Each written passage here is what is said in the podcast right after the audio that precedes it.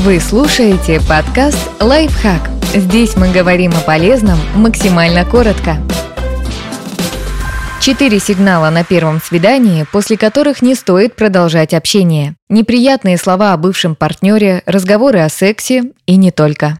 Грубость и нелестные отзывы об окружающих. Неважно, насколько человек добр к вам. Если он грубо относится к окружающим, это плохой знак. Если ваш кавалер или ваша дама жалуется на сервис в ресторане, говорит, что не хочет оставлять чаевые и дерзит официанту, скорее всего, он или она именно так и общаются со всеми в своей жизни. И вы вряд ли станете исключением. Обратите внимание и на то, как собеседник или собеседница отзывается о людях. Возможно, говорит о своих друзьях гадости за спиной или утверждает, что все вокруг идиоты. Если если человек ни с кем не может найти общий язык, скорее всего, проблема в самом человеке, а не в окружающих.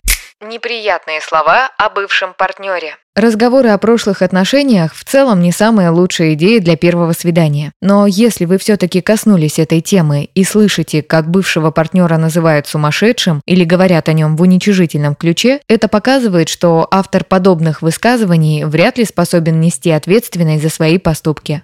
Разговоры исключительно о себе. Понаблюдайте за ходом общения. Собеседник или собеседница разговаривает с вами или ведет монолог. Во втором случае человек будет рассказывать исключительно о себе, не задавая вам никаких вопросов и не давая возможности вставить ни единого слова. Как будто ему или ей совершенно все равно, присутствуете вы на свидании или нет. А при таком отношении очень сложно сформировать эмоциональную связь. Настоящий разговор похож на пинг-понг. Один участник спрашивает, другой отвечает, а затем задает свой вопрос. Именно к такому общению стоит стремиться.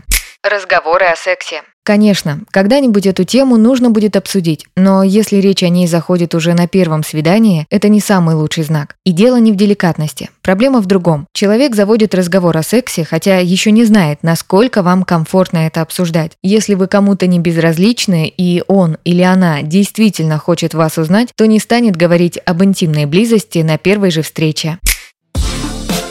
Подписывайтесь на подкаст «Лайфхак» на всех удобных платформах. Ставьте ему лайки и звездочки. Оставляйте комментарии. Услышимся!